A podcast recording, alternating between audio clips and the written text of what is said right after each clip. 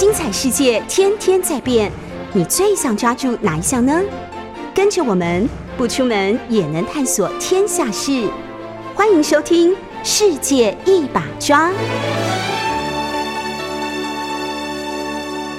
欢迎收听六四九八九八新闻台。您现在收听的节目是《世界一把抓》，我是杨度。我们节目也会同时上架到各大 Podcast 平台。您只要搜寻“听说”，就可以随时随地重新听一听这一系列的内容。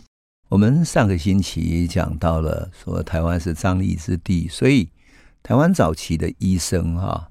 呃，来自各方，特别是古老的中医哈，或者说呃原住民的巫医啊，还有民俗信仰里面的宋王传的这样的信仰哈啊、事实上都是为了对付什么？对付传统的张力之气，所以台湾一直被称为张力之地。那么我们就讲到说，那日本人到台湾的时候要怎么处理呢？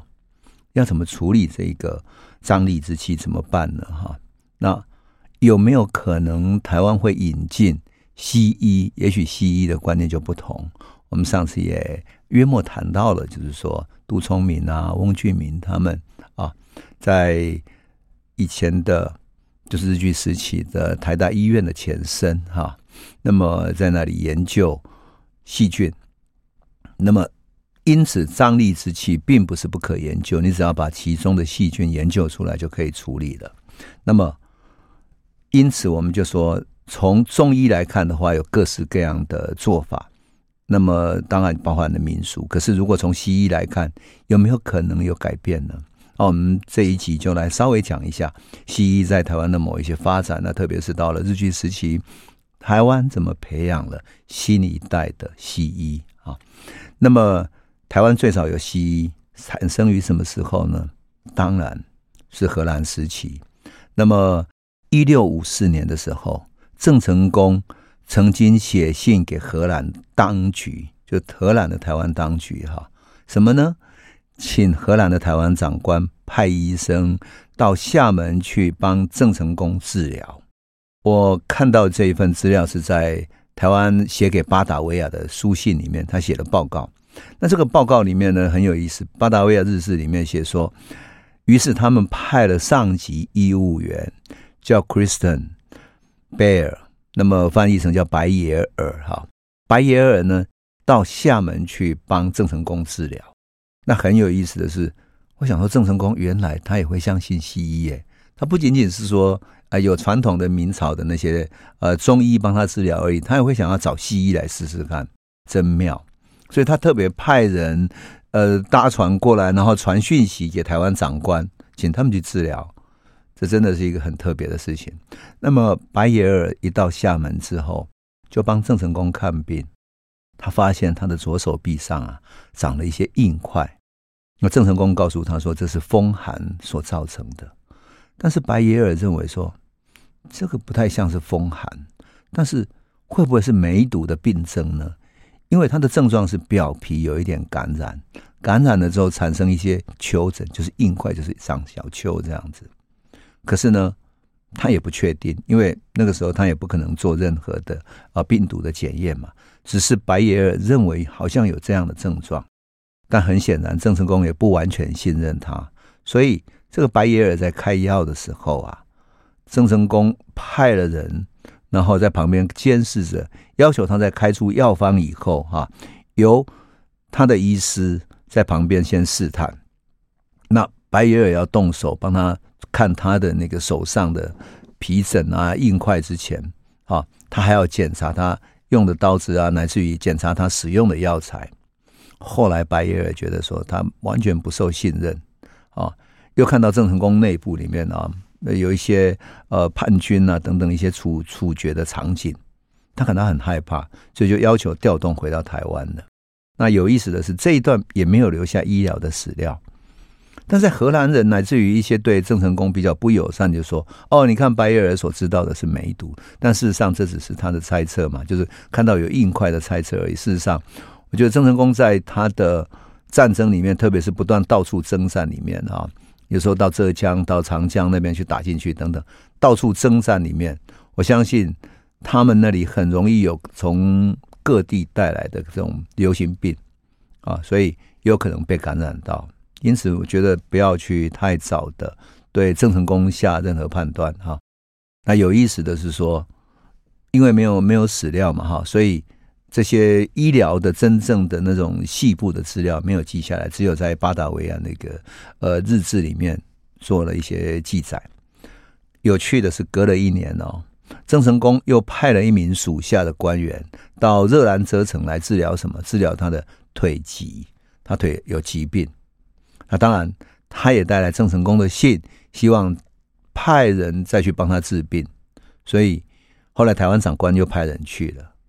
我就说这个郑成功也很有意思哈，他治病的时候是中西医一起来的哈，两边来看看，然后共同来治疗的。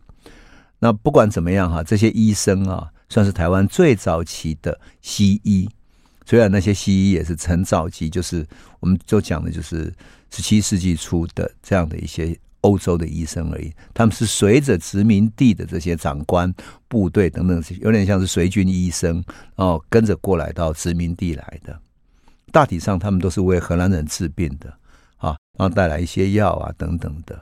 当然，等到荷兰人一退走之后，跟随就走了，所以也没有留下任何医术。他当然不可能留下任何医药等等的，没有留下什么痕迹，只留下一些文字的记录而已。那真正到台湾来行医的哈。特别是西医啊，我讲的是西医哈。那么医疗主要是什么呢？是用医疗来传道为民，这些传教士啊啊，最著名的是受英国长老教会海外宣道会指派的一个苏格兰人，他叫马雅各医生。在哪一年呢？在一八六五年啊，一八六五年，也就是牡丹社事件的前九年。啊，这个玛雅各医医师哈，他作为一个传教士嘛，他就到台南租了一间民房，当做他的西医院，啊开始治病，一边治病一边传教啊啊！没有想到他的生意非常好，所以呢，他想说透过治病可以把信仰传播出去嘛。据说生意好到每天的患者有五十几个人，所以会引起民众来围观。不料。麻烦发生了，有些其他的中医看到就眼红了，那民间就开始传出谣言，说什么说红毛医生会取人的心肝，挖人的眼睛去做药。哇，这个谣言一传出去之后就不妙了，很多地方上无知的这些农民啊，或者说一些呃一般民众，就跑到医院那边去说，你怎么可以在这里这么干这种事情，然后。挖了人的眼睛，取了小孩的心肝，去当你的药呢？事实上，他不是。可是因为民间这种谣言，最后马雅各医生没办法了，只好歇业，甚至于请求英国领事馆去保护他。最后他台南待不下去了，就转到高雄，另外再开一家医院，然后兼传教，效果也还不错。当然这在高雄嘛，在台湾北部呢，还有另外一个加拿大长老教会的医生。在一八七一年派遣来台湾，那就是什么呢？就是很著名的马杰医师。那马杰医师其实是一个传教士啊，是一个传教士。我们都知道，现在还有马杰医院呐、然后传承这样的精神。可是作为传教士呢，他就如同马雅各一样，他觉得如果能够帮人治病的话，那么他的传教就更容易传播出去了。所以。他虽然不是医生呢，还是可以帮人治病。有一些西医的药，有一些消炎的，或者说呃止热的等等这些西药，这样。可是他有一个特别的嗜好，一般人牙痛的时候会找他治疗。那牙痛痛的要死怎么办呢？好，我们的马杰医师呢，有一个特别热爱的嗜好，就是帮人拔牙。那么。他一生在台湾，你知道拔了多少颗牙齿吗？猜猜看。好，据说他一生在台湾拔了两万一千多颗的牙齿。天哪，你想想看，当时的原住民就是呃附近的那种凯达格兰族啦，或者台湾的这些移民者等等那些农民，对不对？他平常当然不可能爱刷牙嘛，所以牙齿保健不好。好，就这样子，牙齿呢就不好，他就去找他，他就帮他拔了牙，牙齿就不痛了嘛，好，就解决了一样，这样。不像现在一个医生要自然的牙疼，要抽神经啊什么搞很久，不是，他就干脆把那个整个牙齿拔掉了，这样。两万一千多颗牙齿，各位朋友，你那个牙牙齿跟牙根，如果每一颗牙齿算是一公分，算是比较短的计算吧，你用一公分来计算的话，这些牙齿排起来有多长呢？我告诉你，排起来是两百一十公尺长，也就是说，每一颗牙齿如果排啊排，你可以绕一个小学操场一圈还多一点。所以想想也是蛮可怕的啊！一圈操场的牙齿，就是他一生拔的牙齿，真的很妙。当然，后来他结合其他医生也开设医院，所以对台湾北部的医疗起到非常重要的作用啊。后来就变成马街医院嘛，哈。特别是在清朝跟法国战争期间，哈，马街医院几乎成为一个野战医院。清军在跟法军对抗的时候，受伤的这些伤兵啊等等，都送到马街医院来，所以它变成像野战医院一样。可是呢，有意思的是什么呢？马街在医疗的这个过程中啊，也留下了许多的一些记录哈。特别是在马街的回忆录里面。他有记载了台湾的一些张疫的，特别是疫病的一些看法哈，我觉得很有意思，我要跟大家分享一下的。这就是马杰最早期的记录，真的很有趣。他说，马杰说啊，他就是他们是指台湾人哈，他们以为这种疾病的起源是病人误踏了和尚或者巫师所放在街上或者路上的纸钱。或者是自然界的热气和寒气的冲突，或者是两个妖魔作祟。一个妖魔属于自然界的阴性因素，扇着病人，然后使他发冷；另外一个属于阳性因素，吹着火炉使病人发烧。这个就是当时台湾人对于疾病的一种某一种观感哈。当然，他也记载台湾气候跟疾病的关系。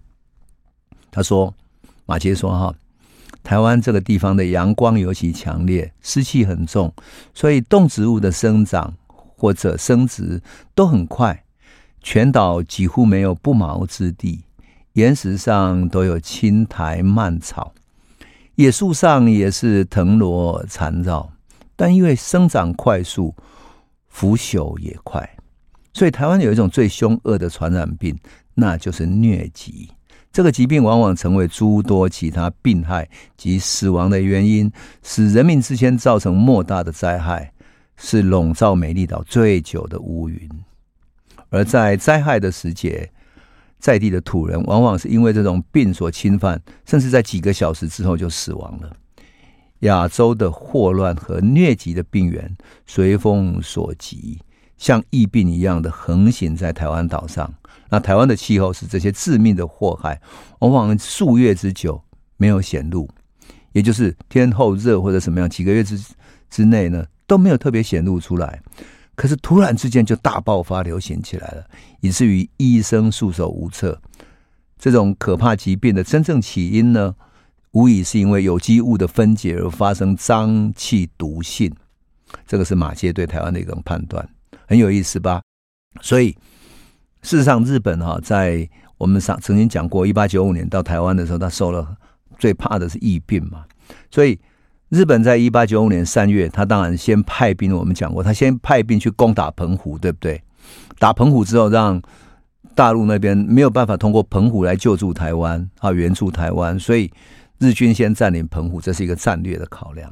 可是，日本短短时间占领澎湖之后，战场没有什么伤亡。总计死亡了三个人，受伤了才二十七个人。可是澎湖的日军部队随即爆发了传染病的流行，它特别是以霍乱最为严重。日军总动员的总数是六千一百九十四个人，所谓霍乱的患者有一千九百四十五个人。那么病死的人多少呢？一千两百四十七个人。所以六千多人里面有一千多人，等于是五分之一死亡。你就知道日军这些病死者多么严重哈，五分之一的伤亡，特别是死亡，你就知道多么严重。后来日军病死的合葬的一个墓地叫做千人冢，还是埋葬在在澎湖这个地方。那么到了一八九五年五月，日本派北白川宫能久亲王来嘛，他近卫师团来台湾，称为征台战役。可是他当然遭遇最大最大的阻力啊，还是传染病。所以最重要的是什么呢？因为那时候从五月开始征台，然后经过六月、七月、八月、九月，其实台湾正好是夏天的时候，气候湿热。而且很容易传染霍乱、疟疾、红痢、伤寒、肠炎、脚气等等各种传染病，全部开始肆虐。到一八九五年十一月为止，哈，日本他们的统计说，他的伤亡总计是战死了，战争中死亡是一百六十四人，负伤五百一十五人，可是病死的是四千六百二十四个人，而患病有多少呢？两万六千零九十四人，所以。后面呢、啊，病死跟患病的哈，超过什么呢？超过日军动员总数的二分之一以上，就是绝大部分都是生病了，这样你就可以知道台湾这些疾病是对日本来讲，特别是寒带的日本来讲，是多么严重的事情，乃至于说。北白川宫能久亲王这一个日本的亲王哈，他也病死在台南。有一说他是得到疟疾，最后死掉，没有办法治疗嘛，就死掉了。还有一说他是在萧龙社那边碰到突击。我们以前讲过哈，那个突击是拿着镰刀，然后挂着长长的刀子，然后从树上突袭，割断了他的喉咙，他就没有办法。那么日军当时的随军有一个随军军医哈，叫堀内次雄的。他有分析哈，他说为什么日军会死伤这么惨重？他主要有三个原因。他说，日本从温带来嘛，所以对台湾风土疾病所知有限，而且尚未调查台湾的地方病及传染病，根本无法着手防治疾病。第二个呢，台湾缺乏卫生保健的设施，对霍乱流行，它因为缺乏饮水设施。也没有海港检疫设施，根本难以控制霍乱。第三个原因，预防医学的研究根本没有，当时的细菌学也还很粗浅，预防的方法跟治疗的医药也不完备，所以他就大量的死伤，日军大量的死伤。事实上，以日本来讲，哈，他们在日本的明治维新以后，哈，他就开始以西方的近代医学来取代传统的汉医嘛。那么，堀内次雄作为一个一个随军的军医啊，他当然是从西方医学的立场来讲述说，西方医学对于传染病啊，对于细菌学的这些研究嘛。可是终究还是在起步的阶段哈，所以包括了疾病的科学调查啦，乃至于说我们现在很熟悉的叫传染病的传播媒介啦，必要的卫生啊，公共卫生设施等等，当时都缺乏嘛哈，所以。整个日本征台战役受到那么严重的损伤，原因就在这里。那么日军在乙未战役碰到的传染病以霍乱造成的死死者最多。那么还有一个，在当时的研究里面说，因为十九世纪其实有五次发生了五次世界性的霍乱大流行，所以。整个东亚地区其实霍乱是跟着船舶、跟着航行、跟着各地流动的人口而大流行起来，所以日军其实是一场东亚霍乱大流行之中的一个死伤者。进入了台澎地区，从而从而就就开始面对这样的问题了。当然，这个霍乱的大流行也被视为是当代现代性的卫生之母。为什么？因为你要预防霍乱、防治霍乱，就得开始从各个方面来做做防治嘛，哈。所以，在一八九五年，台湾变成日本第一个海外殖民地以后，哈，那么日本呢就开始对台湾进行了一些研究，特别是他请了一个英国人，哈，呃，后藤新平请了一个英国人叫巴尔顿，哈，叫 Williams K. Barton，哈。那么这个人呢，请他到台湾来当台湾的卫生的医学的顾问，哈，为什么呢？因为他发现说，如果不处理的话，那么这个霍乱大流行根本没有办法处理，特别是霍乱的病菌源，一定要从头开始处理起。那么他非常重视两方面的问题，第一个呢，要铺设下水道排除污水，因为霍乱的细菌。跟着死者，如同所有的这些传染疾病，可能因为空气、因为湿气而到处传染一样。现在新冠也是一样，对不对？它会在在空气中到处漂浮。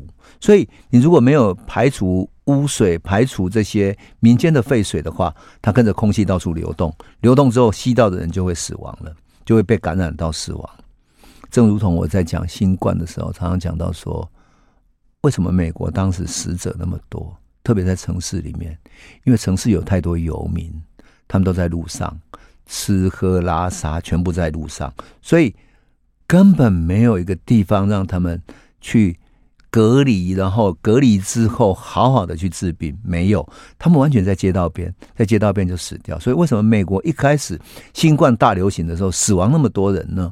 因为他们都在街道边，所有的污水，即使有下水道等等各种设备，但是这些人就在街道边上，所以这是没有办法的。当然，对于十九世纪，特别是一八九五年当时的台湾来讲，也还没有任何自来水可以供应，也就是没有干净的饮水，大家。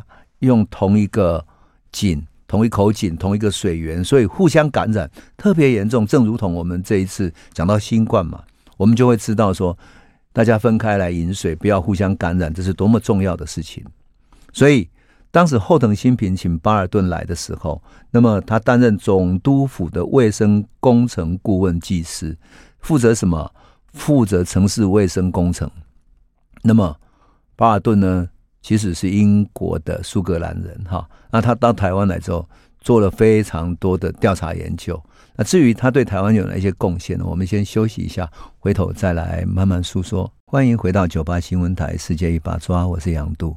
我们刚刚讲到了哈，Burton 就是一个英国的苏格兰爱丁堡人哈，他的专长是卫生工程。那日本特别。聘请他到日本担任什么呢？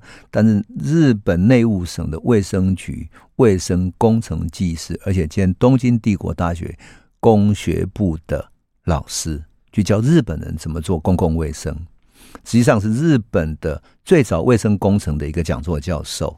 那他到台湾来协助防治霍乱，哈，那当然也在日本要防治霍乱嘛。所以他最擅长的是什么呢？他最擅长的是做各地的环境卫生调查，然后提出怎么做上水道，就是自来水的水的供应哈，以及卫生改善的计划书。那么这个是一个对于东京，特别是呃东京过去也跟中国大陆或者任何一个亚洲城市一样，它没有上水道下水道之分，所以饮水上面很容易传染疾病。这个就是 Burton 对于台湾的贡献，也是对日本的贡献。那么，一八九六年，Burton 是把他的专业贡献给了台湾哈。他跟他的学生一个叫滨野弥四郎的，就他台湾来任职。然后他调查台北城跟汉人居住的这些街道，调查这些卫生。当然，他可以想见过去那些聚居的点，包括了嗯老的，像比如说万华或者是呃迪化街那一带等等这些老城区哈。他就可以想见他们整个混居的这种环境里面，哪一个地方是最容易出问题的？那么，像比如说上水道应该怎么引进，应该怎么使用等等，他要做调查，正如同我们今天要做自来水的调查一样，怎么建立这个系统？哈，他就据此据从公共卫生的观点呢，他提出对于都市计划怎么去建筑上下水道的一个总体的规划。一八九八年的时候，总督府开始公布。环境卫生法规就是用他的规划为主的。到了一八九七年的时候，当然 Burton 有点可怜，他是因为探勘台北水源地的时候，他感染了疟疾，随后又罹患了痢疾，双重的攻击之后，到了一八九九年，他还是完成了基隆水道的调查设计，可是这两个疾病继续攻击他，复发了。最后，他不得已就回到东京去治疗，终于在这一年的八月病死在东京了。可是不管怎么样，他为台北、为基隆等等所设计的这些卫生工程呢，由他的学生叫滨野弥四郎把他接手完成了。所以，我们说日本在统治台湾的开始，他其实是采取一种现代性的治疗方式哈。那当然，殖民政府最先也。不一定就能够开始做这些啊、呃、这么大的一个环境计划，都还没有开始之前，他当然要先扑灭各种传染病，并且预防传染病嘛。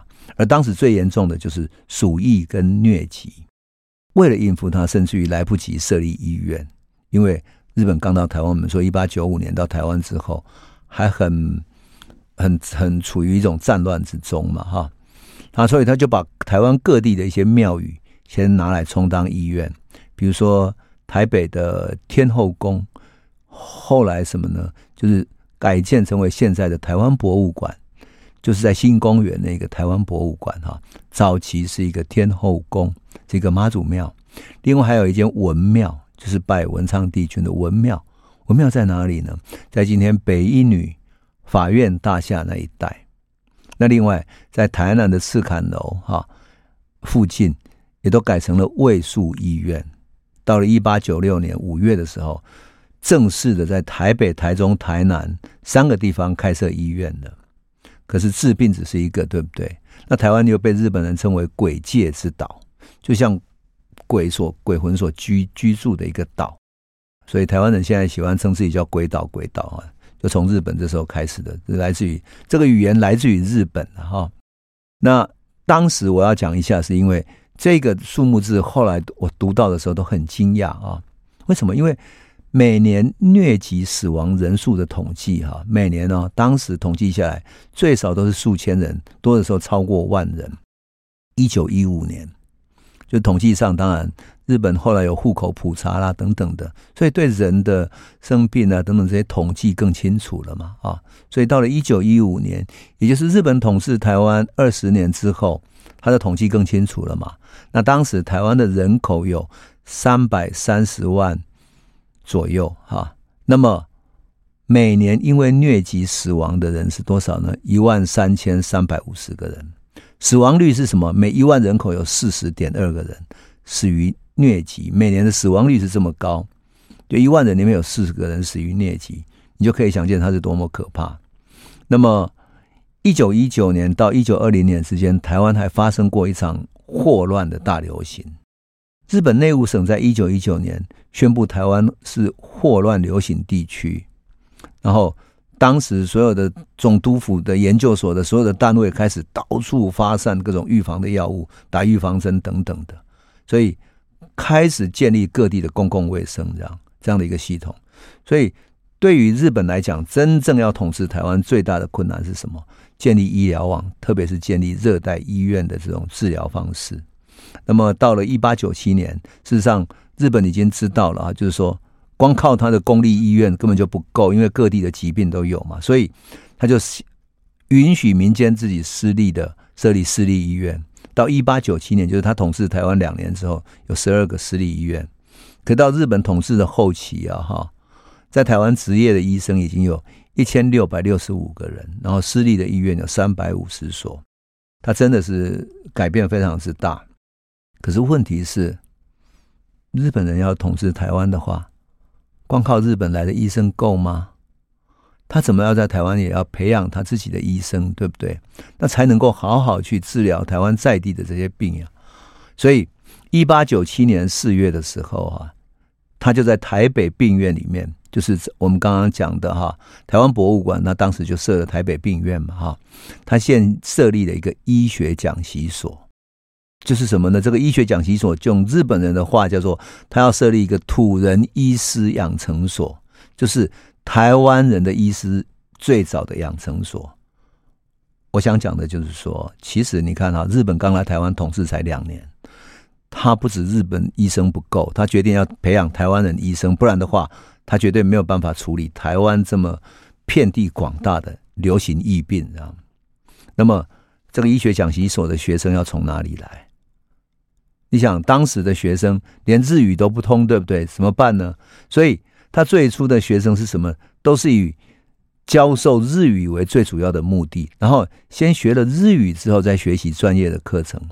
那么最初的讲习所呢，按照历史记载很有趣。他说，先进来之后，三十个进来三十个学生，第一期招了三十个学生，最后呢开始学日语，学完之后再教医学的专业。可是最后呢，三十个学生里面只有五个人能够接受全部的课业。很多人先后都废除了学业，然后就就走了这样。第二年同样的方法又招是招收了三十多个学生，可是过不久人数也剩下原来的四分之一，就很难找到其他的学生。最后怎么办呢？他只好强调说：“哎呀，你来你来你来医学院念书，就给你生活费，给你津贴来作为条件，希望得到回应。而且呢，锁定什么？锁定在当时他还有另外一个叫什么？这是医学传习所嘛，哈，还有一个国语传习所，就是专门教日语的。”他到日语的传习所的毕业生去抓这些人过来，希望他们国语学会了之后来学医学，这样，可成效还是不好，然后只好没办法啦，最后只好拜托社会比较有声望的人去劝诱一些人来念医学、念西医。当然，就主要找的是谁呢？当然是原来的汉医嘛，还有一些开中药的药房。那这些人呢？他的子弟看看能不能来这里学西医，就劝他们说：“你们都会中医了吗？那再学一点西医会更好。”所以招呀招了，也招了三十几个人。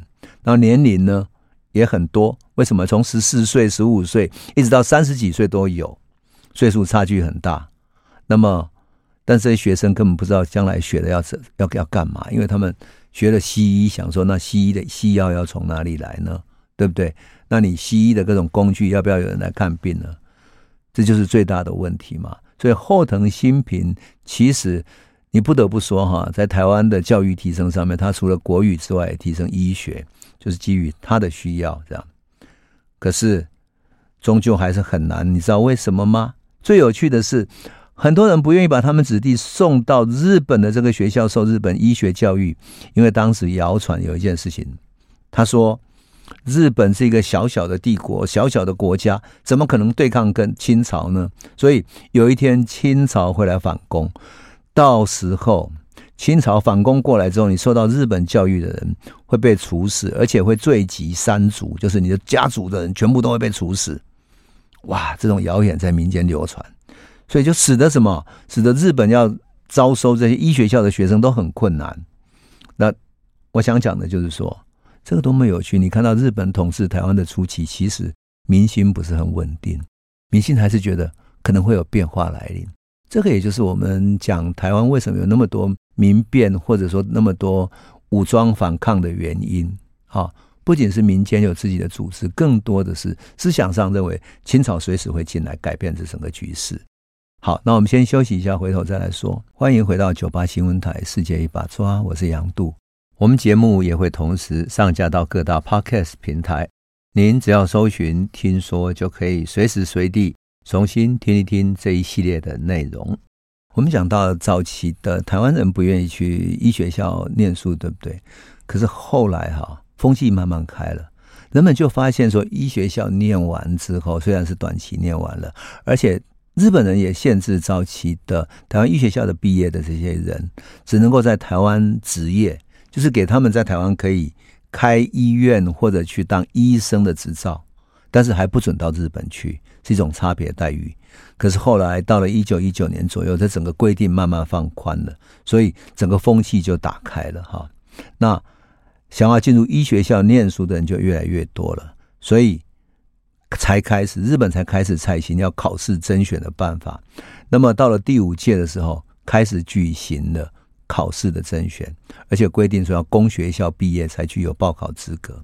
所谓公学校，就是你要小学学会了基本日语，然后才报考。报考之后呢，你要先上预科、预备科。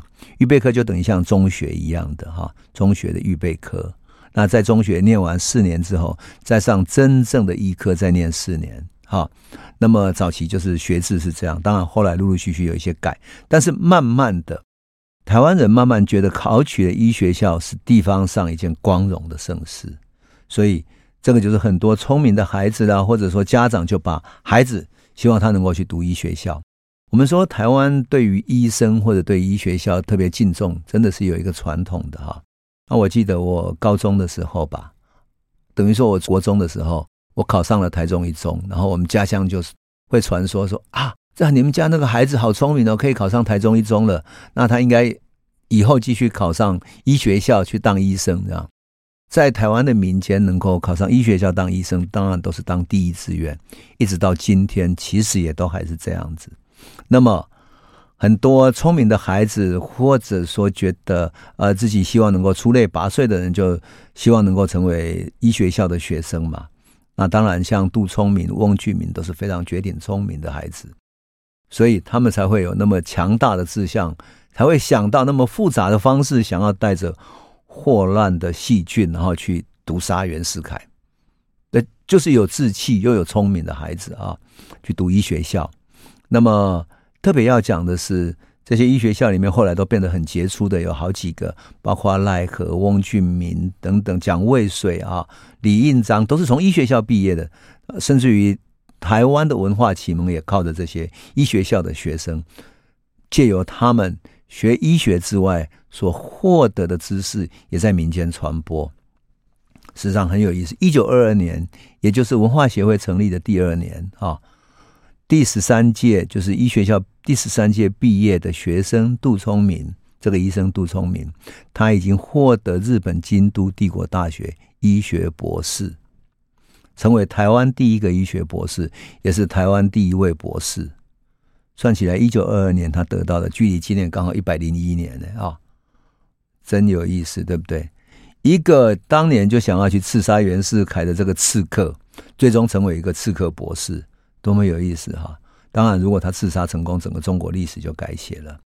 而且杜聪明不仅仅是说是一个医生会治病啊，更重要的是他对于社会有一种改造之心。他非常厉害，他有感于鸦片对台湾民众健康影响太大，可是开始抽鸦片之后会成瘾，成瘾之后就很难戒掉，因此他一九二一年开始，他就致力在鸦片中采去采样它的生物检，做它的药理的研究，然后研究一个办法是去除民众的鸦片瘾，然后他希望能够有新的治疗方法，最后他。发现了新的治疗方法之后，向总督府提出了鸦片瘾者矫正治疗医院设置建议书，设置一个医院专门来矫治这些有鸦片瘾的人。后来，日本在台湾民众党，就是蒋渭水台湾民众党，对国际揭发日本人在台湾贩卖鸦片，而且是用公卖的啊，在这个压力底下，终于。日本政府同意成立一个戒烟所，叫台湾更生院。那一九三零年，终于更生院是正式成立了，由杜聪明担任首任的院长。所以我说啊，杜聪明也是有社会责任心的哈。当然，我要特别要讲的是，因为这些新一代的台湾医生啊，不只具备了现代医生的观念，他们还不限于医学，他们也学到欧美各种新知，包括什么？包括政治制度。科技的薪资，还有欧洲的文明历史。当时美国的文明历史还是比较短的。那更重要的是，一九一七年之后，俄国革命成功了，所以他们学习俄国革命的思想，以及世界当时成为世界性风潮的左翼运动的思潮，也就是社会主义的思潮。我们都知道，日本是一个资本主义的帝国主义。啊，那么这个帝国主义者既然在台湾实施了他的殖民政策，把台湾当二等公民处处置，所以你如果要反抗一个资本主义的帝国主义，你当然走向他对立面的社会主义。所以我们说，台湾在日据时期为什么反抗运动后来走向左倾？很简单，因为你要对抗的就是他的对立面，你一定站在他对立面。你站在帝国主义的对立面，你当然站在左翼的嘛。所以这些医生。不仅仅是学到了俄国革命的思想，当然也学习到了社会主义，学习到俄国革命里面很重要的无政府主义。所以他们在台湾也推动了无政府主义运动啊，那包括了中国大陆的五四运动，乃至于杜威的自由主义的教育思想，还有像民主主义啊、民主自由等等的啊。那么他们接触到这些思想以后，他们变成一个什么？我常常说，像是一个普罗米修斯到欧洲那边去，去学习到新的知识，带着知识的火种回来台湾，在民间去文化协会的各个地方去演讲，然后开启民智，像传播火种一样，把火种传播出去，让知识开启，让思想从封建的封闭困境里面走出来。从这些医生就变成了民众更多的认知的知识，所以他们这些医生成为现代知识的吸收者。当然，他们就跟上一代的那种武装起义的反抗者是完全不同的。他们开始去启蒙。让知识让火像火种一样散播到台湾各地去。那这一批批的台湾医生其实很著名的很多哈，我们讲过，包括赖和、翁俊明、蒋渭水等等的。然后从医学院回到家乡，成为乡村医生。我看过医学院的毕业生李应章哈，他在文化协会里面等于是一个成立者，跟蒋渭水是成立者。有一张他很重要的照片，很有意思。他刚回到家乡去开西医院的时候，早期的西医院可不是跟现在一样。现在西医院前面都有一个柜台，然后干干净净的，然后护士在前面。啊、呃，当然现在都有那种电脑嘛，所以你就看不用看到很多病例。可是过去西医院里面，护士的后面是哇，整面墙都是放了各种病例，那个病例就按照你的姓氏等等啊、呃，放在各各个柜子小小的柜子里面啊、哦，然后柜子后面还有另外一间是专门配药的。这种药剂师的房间，可是早期的医生可不是这样子，他就在一个小小的三合院的小小厅堂里面，上面挂了一个挂了一个悬壶济世的一个匾额，然后医生就坐在一个藤椅上面。我看到李应章坐在藤椅上面，然后背对着镜头的是一个非常瘦的，然后赤袒着上半身的很瘦弱的像农民的人，然后他在他的前面。所以后来李应章跟蒋渭水他们都对台湾的这些流行病或者民间的病，他有一个想法，什么想法呢？他认为真正台湾的病来自于贫苦、穷困、营养不良，所以他们就开始带着这样理想主义的想法，觉得你如果要治这些病的话，你不使他们摆脱贫困、摆脱被压迫、被压榨的处境，你怎么可能治疗治得了这些病呢？所以他们纷纷的投入的反抗运动，那么像赖和就投入了反抗运动，甚至于赖和从一个医生，那不仅仅是作为一个医生，他甚至于自己也写作，写了许多诗，写了许多现代性的作品啊，他等于是台湾第一代的现代性的作家，呃，他在。一生中写的作品之外呢，他甚至于在很多重要的历史阶段里面，像比如说雾社事件的时候，他就写过一首诗哈，很重要的诗。他写的一首诗叫《南国哀歌》，台在看在《台湾民报》啊。当然，《台湾民报》那一期，因为看了他这首诗就被禁了哈。但是我想念几句，在我们这个节目的最后，跟我们朋友分享一下哈。奈何的诗是这样写的，他说：“所有的战士。”已都死去，只残存些妇女小儿。这天大的奇变，谁敢说是起于一时？人们最珍重的，莫如生命。未尝有人敢自看清，这一举会使种族灭亡。在他们当然早就看明，但终于觉悟地走向灭亡。这原因就不容妄测，谁敢说他们野蛮无知？看见鲜红的血，便忘却一切，欢悦狂喜。这是一番啊，明明和往日出草有异，和他们同一境遇一样，呻吟于不幸的人们，那些怕死偷生的一群，这些血祭坛上意外尽得的生存啊！